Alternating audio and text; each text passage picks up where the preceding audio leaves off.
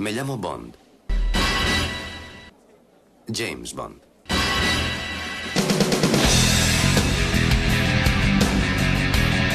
Hola, soy Alberto López, alias Claalk en los foros.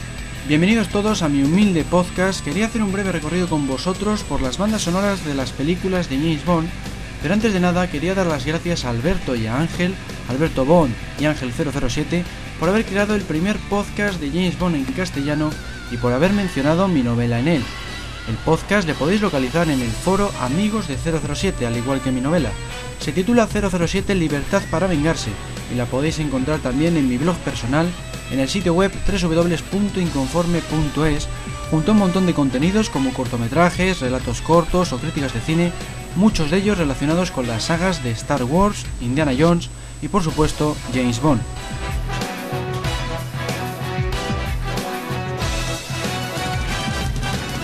También quiero aprovechar para mandar un saludo a todos los fans de James Bond, del foro Amigos de 007, a los del foro 007 Spain y a los de la web archivo007.com. Todos ellos son sitios muy recomendables de visitar para todo aquel que disfrute con las aventuras de la gente con licencia para matar. Sin más dilación, vamos a empezar con la banda sonora de la primera película de la serie, Doctor No, estrenada en 1962.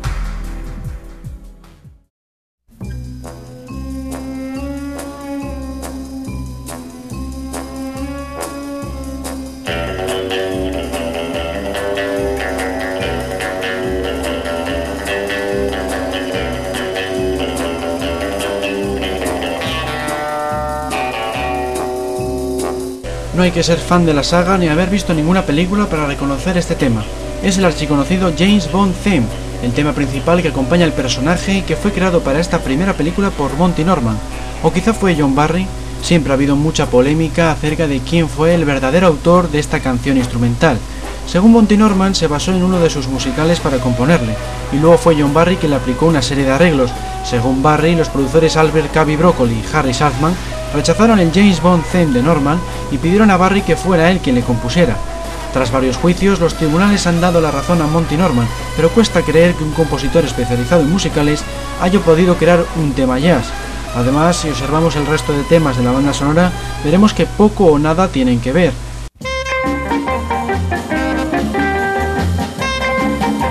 De hecho, la gran mayoría fueron descartados de la película por resultar poco apropiados.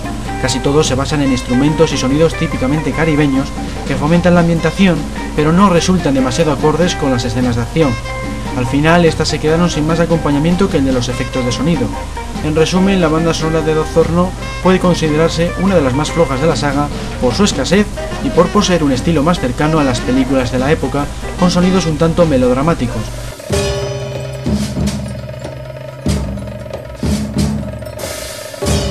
No tiene nada que ver, por tanto, con el tono que poseen las siguientes entregas.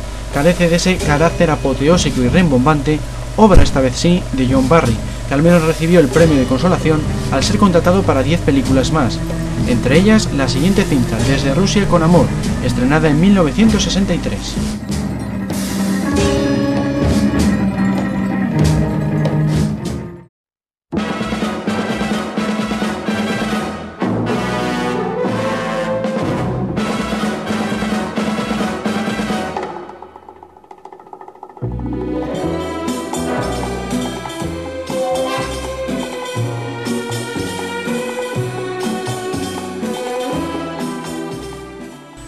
Esta segunda película de la serie se quiso incorporar un tema cantado para los títulos de crédito iniciales, pero al final se dejó el que acabamos de oír.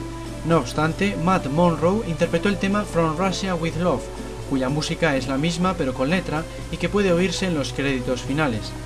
Lo más destacable de esta banda sonora reside en el 007 Theme, un tema alternativo al James Bond Theme de Norman que creó John Barry para intentar evitarle o quizá para demostrar que era capaz de inventar un tema igualmente bueno. Vamos a escucharle durante unos segundos.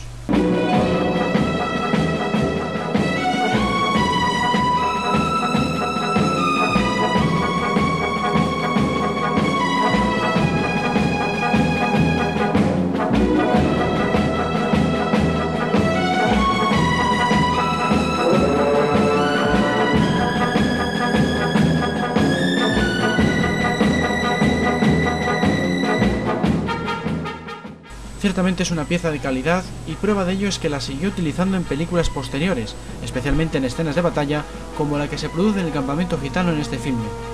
Precisamente las escenas ambientadas en esta localización poseen un acompañamiento musical muy notable. Barry ya empieza a dejar su sello personal al otorgar a su música de una gran intensidad y ritmo mediante la percusión y los sonidos metálicos. También acierta al utilizar acordes que recuerdan a la música tradicional de Turquía, donde se desarrolla buena parte de la película. En suma, la banda sonora de Desde con Amor supera con creces a la de Dozor No y empieza a establecer algunos de los matices comunes a todas las bandas sonoras de la saga, pero donde verdaderamente queda definido lo que suele llamarse el sonido Bond es en la siguiente entrega, Goldfinger, estrenada en 1964.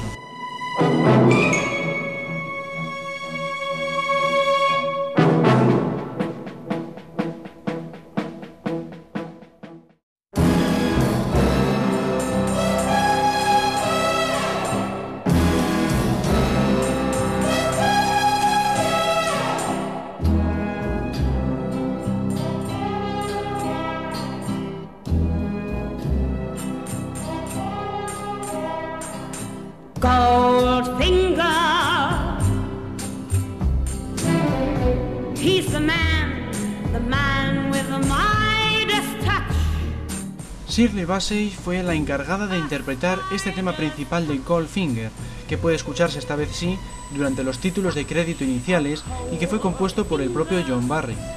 Es en esta película donde quedan establecidas las pautas características de la saga, tanto en el aspecto cinematográfico como en el de la música. Las composiciones de Barry son sencillamente magníficas y muy acordes con el glamour y la elegancia que destilan las imágenes, únicamente se le puede achacar el uso excesivo del tema principal en su versión instrumental en detrimento del James Bond theme. Por lo demás, la banda sonora de Goldfinger es una de las mejores de la serie por lo que supuso de cara a las cintas posteriores. De hecho, el disco fue un éxito de ventas que superó incluso a los Beatles y premió a Barry con un disco de oro y una nominación a los Grammy. El propio Barry declaró que es su trabajo favorito. Pasamos ahora a Operación Trueno, estrenada en 1965.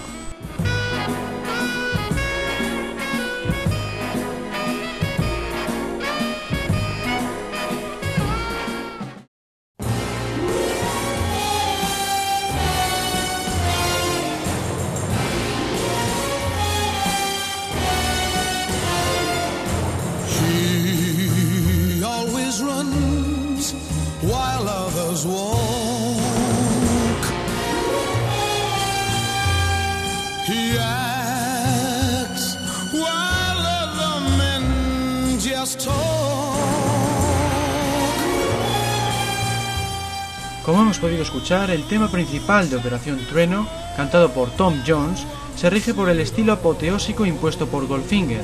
Los temas instrumentales de esta banda sonora también se asemejan en buena parte, pero Barry incorpora unos sonidos muy graves y unos ritmos muy marcados para concordar con la ambientación acuática y submarina de la película.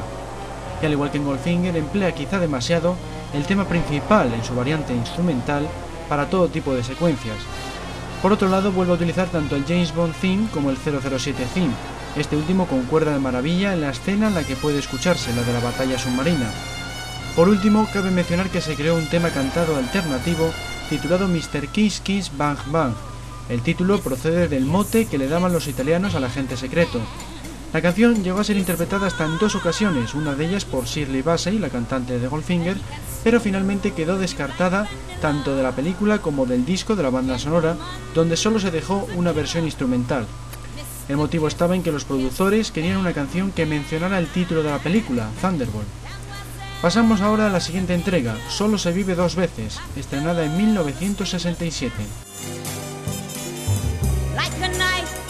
yourself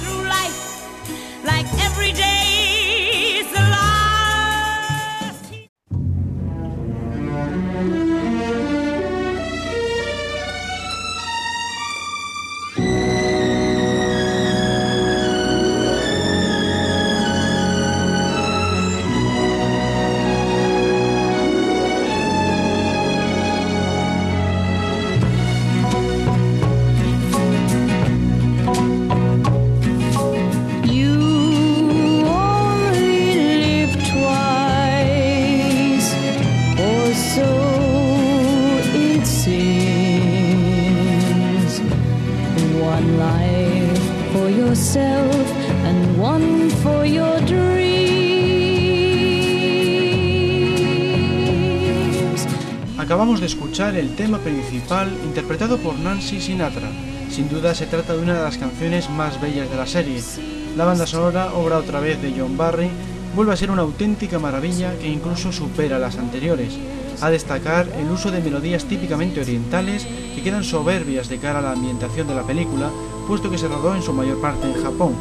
Las escenas de acción también cuentan con temas tan espectaculares como es costumbre en él, intensificando la emoción y la sensación de riesgo. Y a todo esto hay que añadir el empleo de los temas de James Bond, el James Bond Theme y el 007 Theme, justo en las ocasiones en que se requería su uso. Así pues, la banda sonora de Solo se dos veces rinde a un nivel altísimo, demostrando la evolución del compositor y mejorando la experiencia cinematográfica. Vamos a escuchar ahora la música de Al Servicio Secreto de Su Majestad, estrenada en 1969.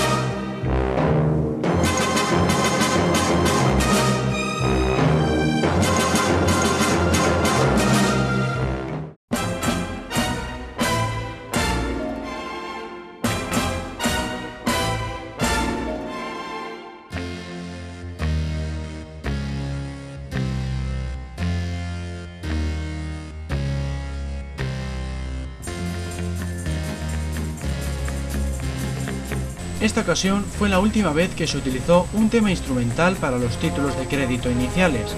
En Desde Rusia con Amor se utilizó este mismo recurso, pero a partir de entonces los productores siempre habían preferido que se escuchara el título de la película en la canción. John Barry es el creador de este soberbio tema, que sin duda es uno de los mejores que ha compuesto por su originalidad y por lo bien que se acopla a las secuencias de acción. El resto de la banda sonora no desmerece para nada a este tema principal. Las partituras que pueden escucharse, por ejemplo, durante las numerosas escenas de sigilo, transmiten la tensión necesaria gracias al uso de los sonidos electrónicos, toda una novedad en la época que inició una nueva tendencia que continúa en nuestros días. También resultó novedoso que se utilizara un tema cantado durante la propia película. Me refiero a We Have All the Time in the World, interpretada por el mítico Louis Armstrong poco tiempo antes de que falleciera. Puede escucharse durante las escenas románticas y ciertamente puede considerarse todo un acierto. Nos vamos ahora a la banda sonora de Diamantes para la Eternidad, estrenada en 1971. Diamonds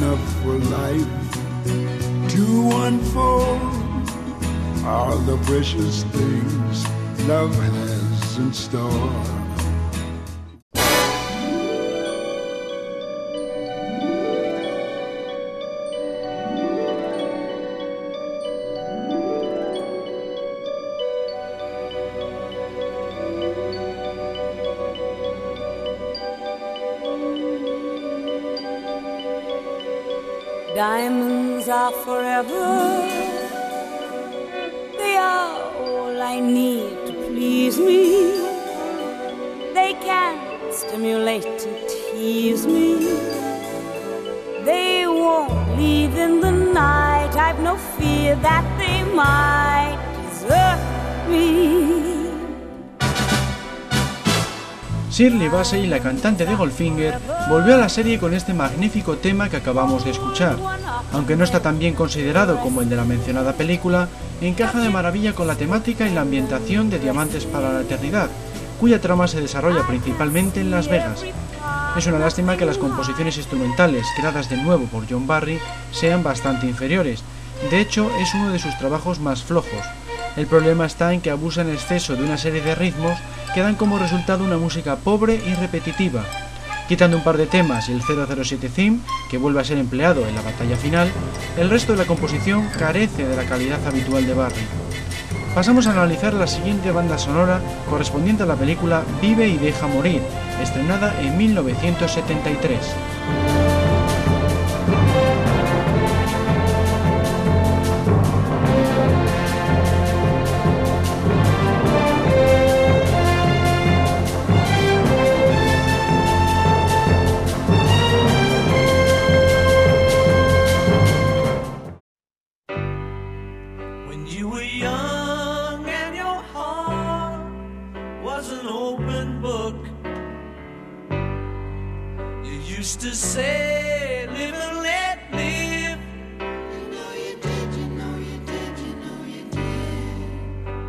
This ever changing world in which we live in makes you give in and cry. Say, live and let die.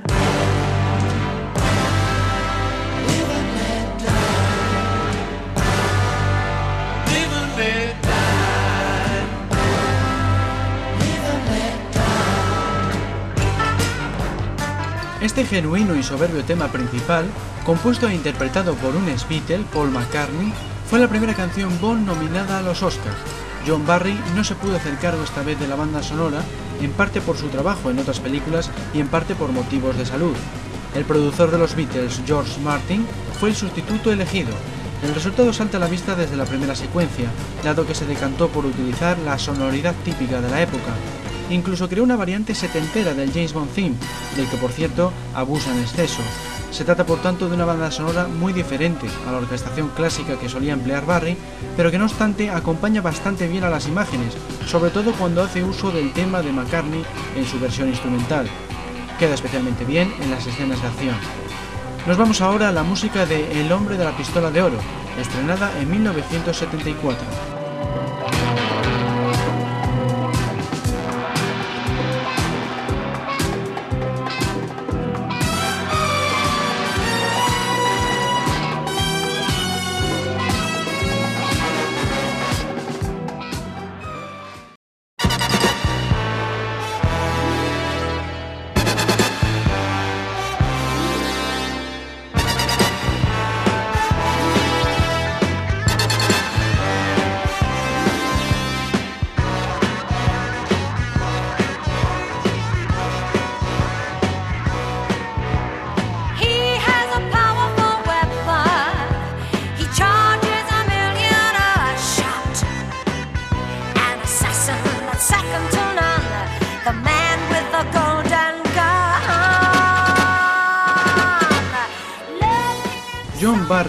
Regresó al mundo Bond en esta novena entrega de la serie. Compuso este tema principal que acabamos de escuchar, cuya letra es obra de Don Black, uno de los habituales de la saga, y cuya voz pertenece a Lulu. En comparación con otros temas Bond, este es bastante inferior por su disparatado estilo. Sin embargo, en su versión instrumental, fue utilizado por Barry con acierto tanto en las escenas más relajadas como aquellas en las que la acción inunda la pantalla. Otro punto positivo de esta banda sonora reside en la utilización de acordes que recuerdan a la música oriental, ya que la trama se desarrolla en buena parte en China. Por lo demás, se trata de unas partituras un tanto disparatadas, como las propias secuencias de la cinta, de modo que no está a la altura de las demás bandas sonoras de Barry e incluso se sitúa por debajo de muchas de las posteriores. Continuamos con la música de La espía que me amó, estrenada en 1977.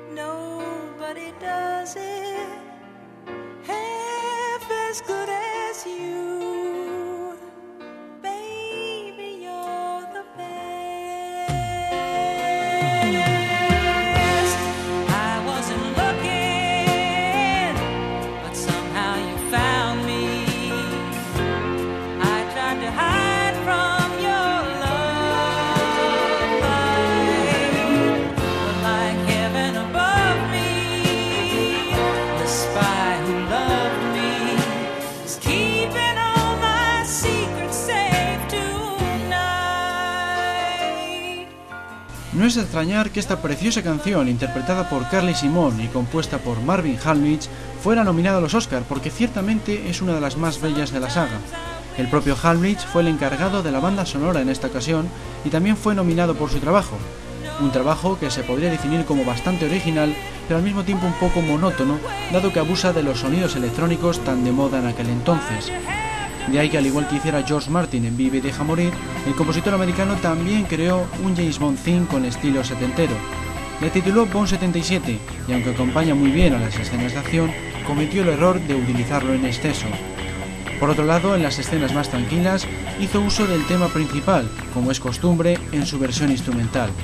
Por último, cabría mencionar la curiosidad de que la canción dice en su estribillo Nobody does it better en vez del título de la película, una frase que luego se utilizó en las promociones publicitarias y que viene a significar Nadie lo hace mejor. Seguimos ahora con la banda sonora de Moonraker, estrenada en 1979.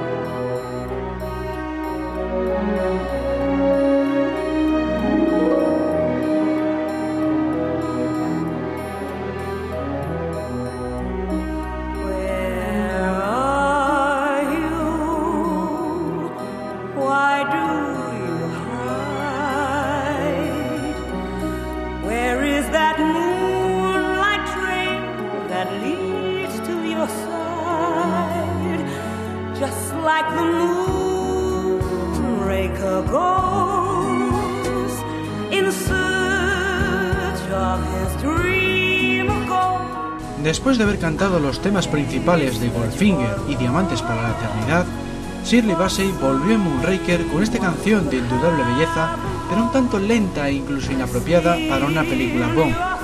Volvió también John Barry a la composición de la banda sonora, creando unos temas realmente ideales para las diferentes secuencias, demostrando que solo él podía crear música bondiana de calidad.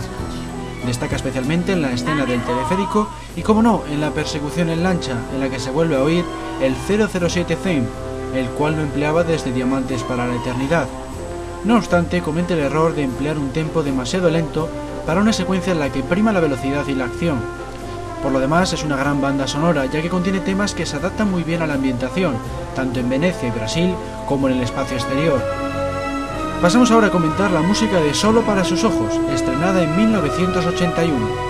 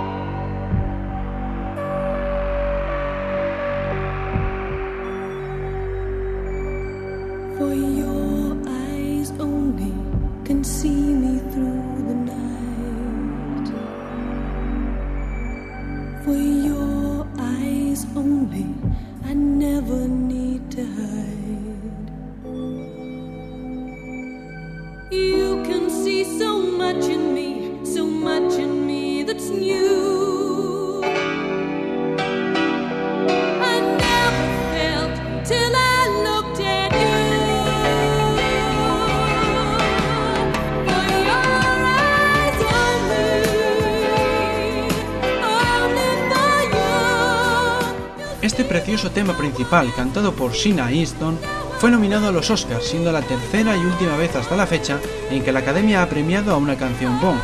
Como novedad, esta vez la cantante aparece no solo en la banda sonora de los títulos de crédito iniciales, sino también en las imágenes, junto a las habituales siluetas, decorados y rótulos del genial Maurice Binder. En cuanto a la música instrumental, de nuevo Barry se tuvo que ausentar por problemas fiscales. Recomendó como sustituto a Bill Conti, conocido por ser el compositor de Rocky. El americano no dudó en hacer uso de los sintetizadores y los sonidos electrónicos para dotar a la banda sonora de una intensidad y un ritmo únicos, sin dejar de lado el estilo clásico impuesto por Barry. El resultado es realmente bueno para tratarse de una composición de índole setentera. No obstante, supuso un fracaso de cara a los fans de la serie. A continuación, vamos a analizar la banda sonora de Octopussy, estrenada en 1983.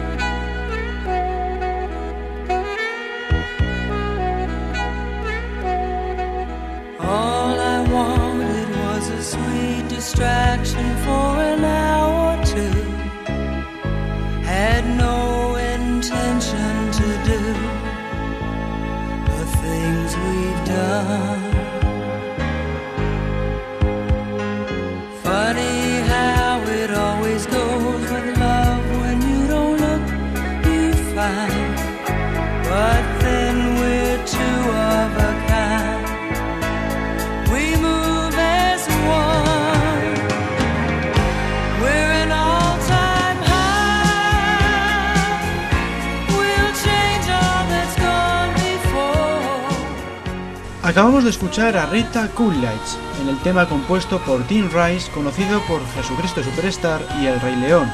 Obviamente se tuvo que prescindir de utilizar el título de la película y en su lugar se empleó All Time High, una frase que también se puede escuchar en las promociones publicitarias y que viene a significar siempre en lo alto. La sensualidad que destila la canción también se refleja en los títulos de crédito, dando como resultado una mezcla audiovisual digna de la serie. La banda sonora de John Barry para esta ocasión también se caracteriza por una sensualidad muy llamativa y acorde con las localizaciones hindúes donde se desarrolla la mayor parte del metraje. Barry utiliza más que nunca el James Bond theme no por capricho, sino para resaltar al personaje frente a la película de la competencia que se estrenó ese mismo año, Nunca digas nunca jamás. En resumidas cuentas, se trata de una banda sonora excelente, tanto los temas románticos, con el uso típico de la canción en su versión instrumental, como los temas correspondientes a las secuencias de acción, tan rimbombantes y llamativos como de costumbre. Vamos a comentar ahora la música de Panorama para Matar, estrenada en 1985.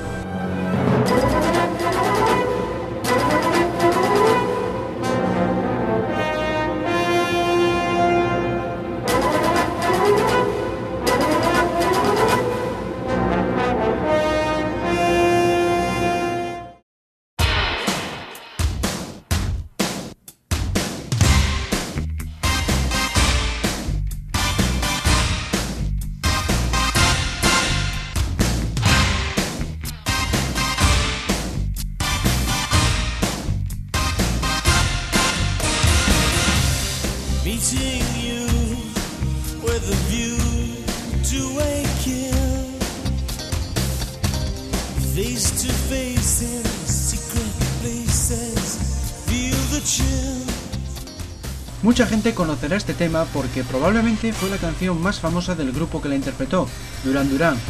Titulada como la propia película, A View to a Kill, fue la que más éxito cosechó en la lista de ventas tanto en los Estados Unidos como en Inglaterra. La canción, compuesta por John Barry en colaboración con Duran Duran, le sirvió una vez más para las escenas más relajadas.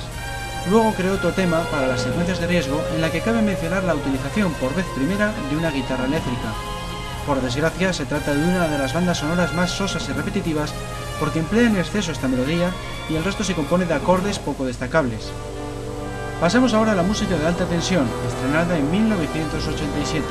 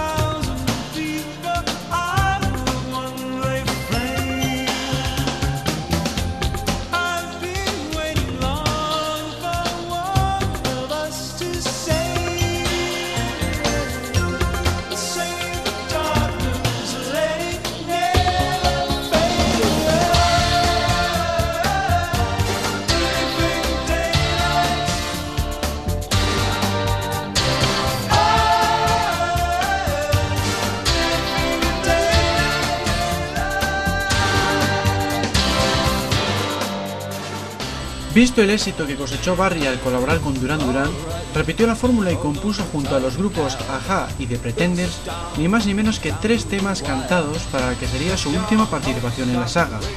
Uno de ellos, titulado como la película The Living Daylights, es la que acabamos de escuchar. La interpretó Aja y se empleó durante los títulos de crédito iniciales. Los otros dos fueron cantados por The Pretenders y sirvieron como temas instrumentales para acompañar a uno de los villanos y a la chica Bond. Además, la versión cantada de uno de ellos puede oírse durante los créditos finales.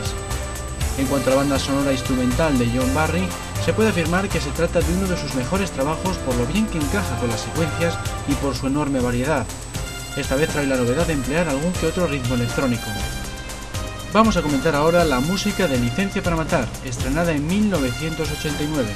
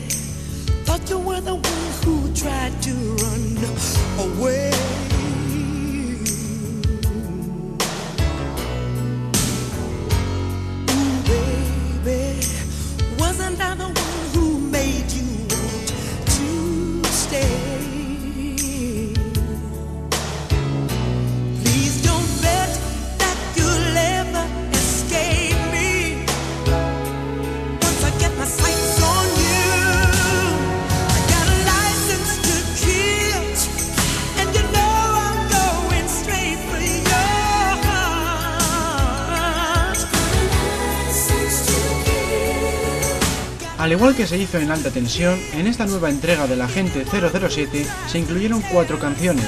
La principal, titulada como la película License to Kill, la interpretó Gladys Knight y resulta muy apropiada. Sin embargo, las otras tres poseen un estilo poco acorde con el sonido Bond.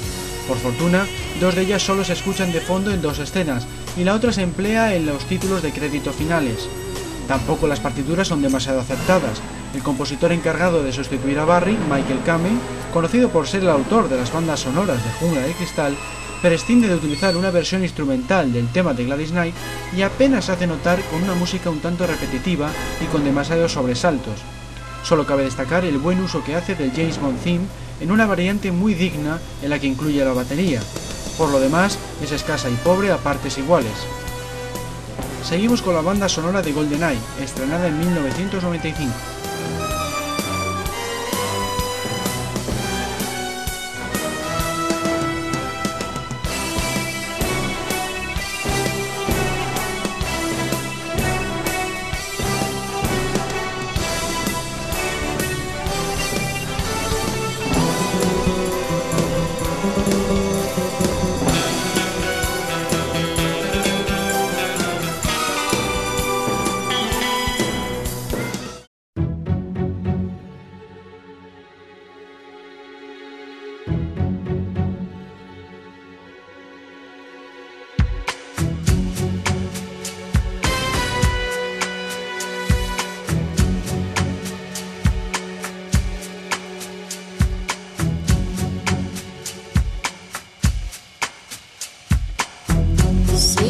reflection.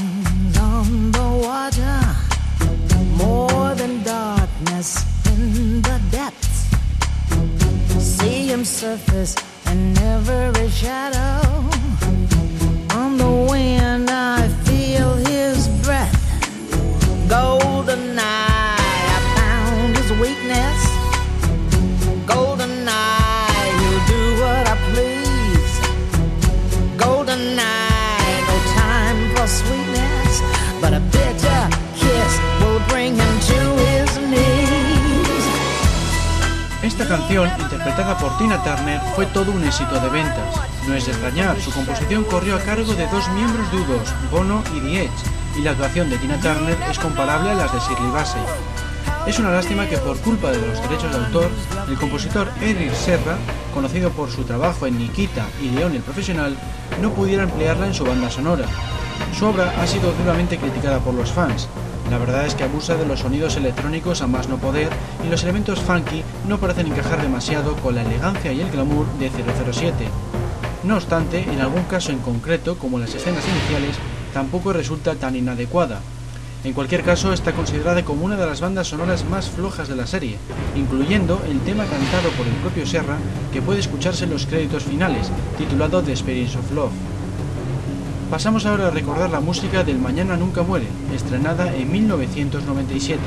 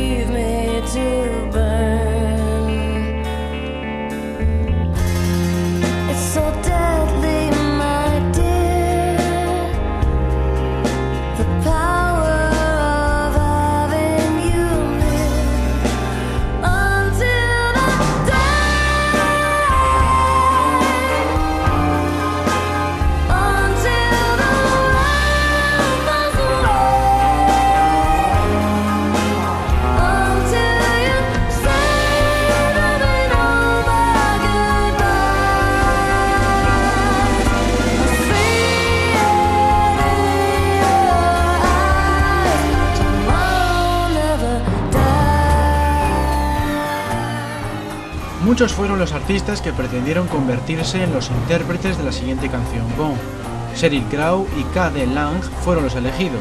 La primera se hizo finalmente con los títulos de crédito iniciales, mientras que la segunda se tuvo que contentar con los créditos del final, una decisión que no gustó demasiado a los fans, ya que el tema de K.D. Lang posee un estilo más acorde al visto en GoldenEye y en consecuencia es más propio de la saga Bond. Donde apenas hay quejas es en la banda sonora instrumental. David Arnold, conocido por las películas Independence Day y Stargate, fue el encargado de llevar a la música de vuelta a los cánones establecidos por John Barry. De hecho, Arnold es fan y amigo del propio Barry y eso se nota. Su música conserva ese carácter apoteósico de la tradicional orquesta y añade algún que otro sonido electrónico propio de los nuevos tiempos. El resultado es una de las mejores bandas sonoras de la serie. Encaja de maravilla con todas las escenas como pocas veces se había visto en la saga. Veamos ahora su siguiente colaboración, El mundo nunca es suficiente, estrenada en 1999.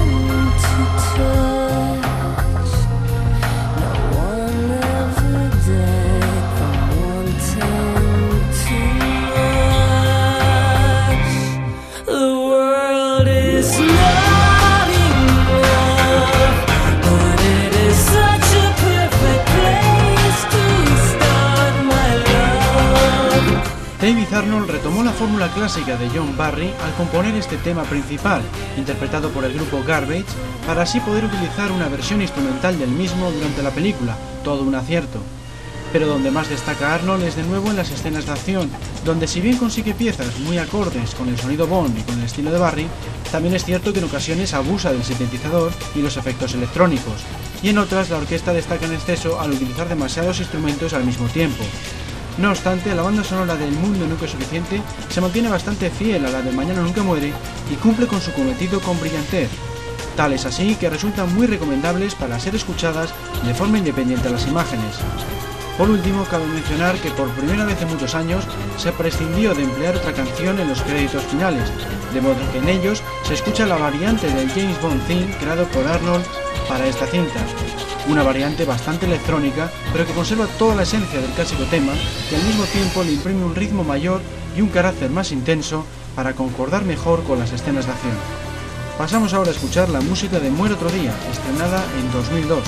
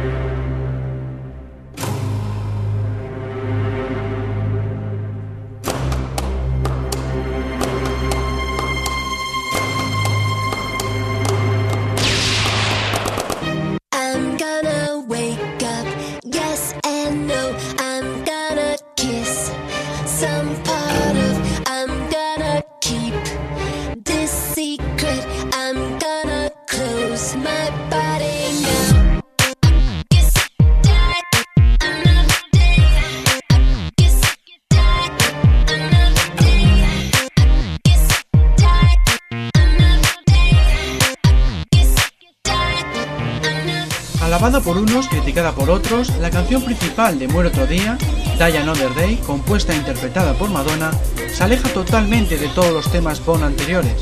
Sin embargo, esta mezcla de flamenco, música clásica y sonidos electrónicos fue merecedora de una nominación a los Globos de Oro. Otra novedad presente en esta vigésima entrega de la serie vino dada por la inclusión de escenas relacionadas con la trama durante los títulos de crédito iniciales, donde podemos ver cómo torturan a Bond. Tampoco se había hecho nunca que la cantante del tema principal apareciera como actriz. Madonna hace un pequeño cameo como profesora de esgrima de Bond. En cuanto a la música de David Arnold, el compositor mejora tanto en las piezas más tranquilas como en aquellas que acompañan a las escenas de acción. La mezcla de sintetizadores, orquesta y ritmos electrónicos permite intensificar como nunca la emoción de estas últimas, a cambio de alejarse en buena medida del estilo clásico elaborado por John Barry a destacar el empleo del coro en un tema destinado a magnificar las secuencias protagonizadas por el satélite del villano. Llegamos al final del programa con el análisis de la banda sonora de Casino Royale, estrenada en 2006.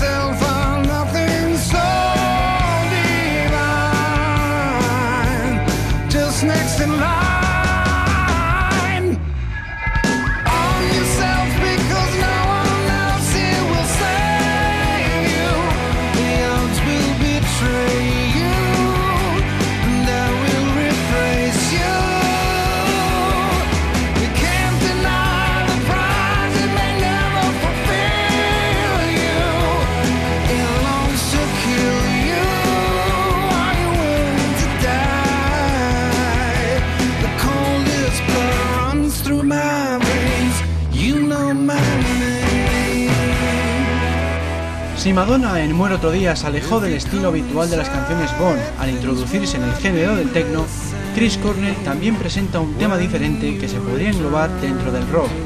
Con la colaboración de David Arnold, el cantante americano ofrece una intensidad pocas veces vista en la serie sin dejar de lado cierta esencia bondiana. Además, gracias a que Arnold participó en su composición, pudo utilizar una versión instrumental durante la película tal y como solía hacer John Barry. Precisamente esta banda sonora es la más cercana al estilo del mítico compositor, pues abandonan casi por completo los sonidos electrónicos y los sintetizadores. Se trata por tanto de una vuelta a los orígenes tanto de cara a la película en sí como en la música que acompaña a sus imágenes. No hay más que escuchar el James Bond theme reservado para el final de la película y los créditos para darse cuenta del cambio de Arnold en su forma de componer. Escuchémosle durante unos segundos.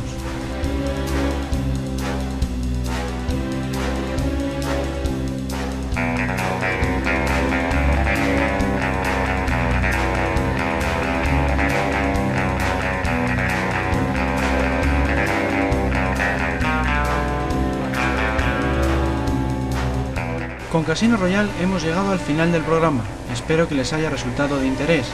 Les recomiendo que si quieren indagar más acerca de las bandas sonoras de la saga de James Bond, no duden en adquirir el libro escrito por Azael González, titulado Como una bola de trueno y editado por Mallorca Fantástica. En él podrán encontrar capítulos referentes a la música de los videojuegos y de las películas no oficiales. Por mi parte me despido, no sin antes volverles a recomendar la visita de los foros Amigos de 007 y 007 Spain, la página web archivo007.com y también mi blog personal ubicado en www.inconforme.es. Un saludo a todos los fans bondianos y hasta la próxima.